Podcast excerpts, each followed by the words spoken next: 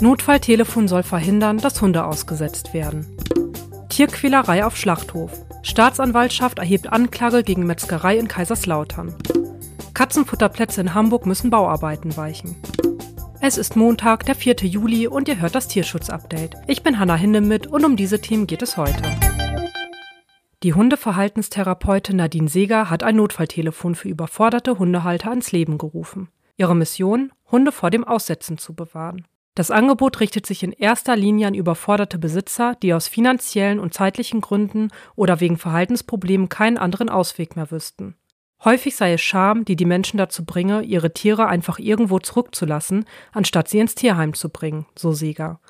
Sie betont jedoch, ein Tier im Tierheim abzugeben sei keine Schande, sondern eine verantwortungsbewusste Entscheidung.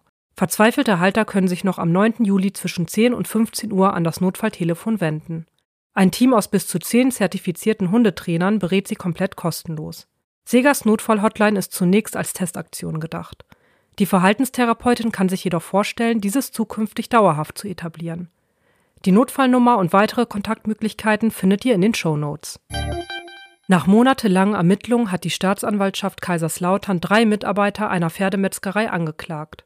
Der Vorwurf, sie hätten die Tiere beim Schlachten zu Tode gequält und sie nicht richtig betäubt, berichtet unter anderem der SWR. Der Geschäftsführer wird zudem beschuldigt, seiner Aufsichtspflicht nicht nachgekommen zu sein. Insgesamt seien 40 Schweine, elf Rinder und drei Pferde qualvoll gestorben. Weder der Bolzenschuss noch das Ansetzen der Elektrozange zur Betäubung seien ordnungsgemäß durchgeführt worden, so die Staatsanwaltschaft. Außerdem hätte der Betrieb defekte Geräte verwendet. Die Ermittlungen gehen auf Videoaufnahmen einer Tierrechtsgruppe zurück.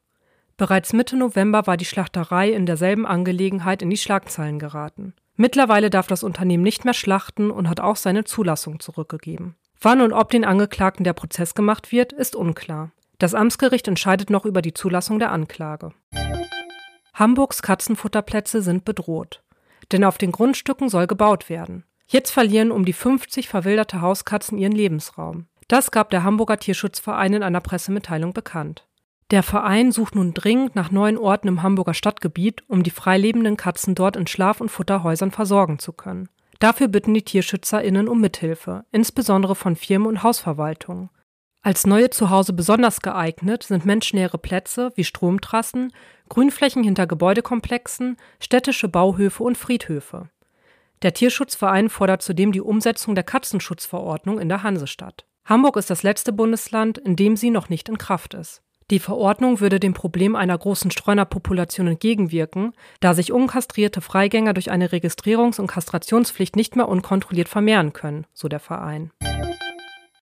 Damit ist das Tierschutz-Update für diese Woche zu Ende. Gefällt euch dieser Podcast? Dann lasst doch gerne eine Bewertung bei Apple Podcast oder Spotify da. Vielen Dank fürs Zuhören. Ich wünsche euch einen guten Start in die Woche und bis zum nächsten Mal.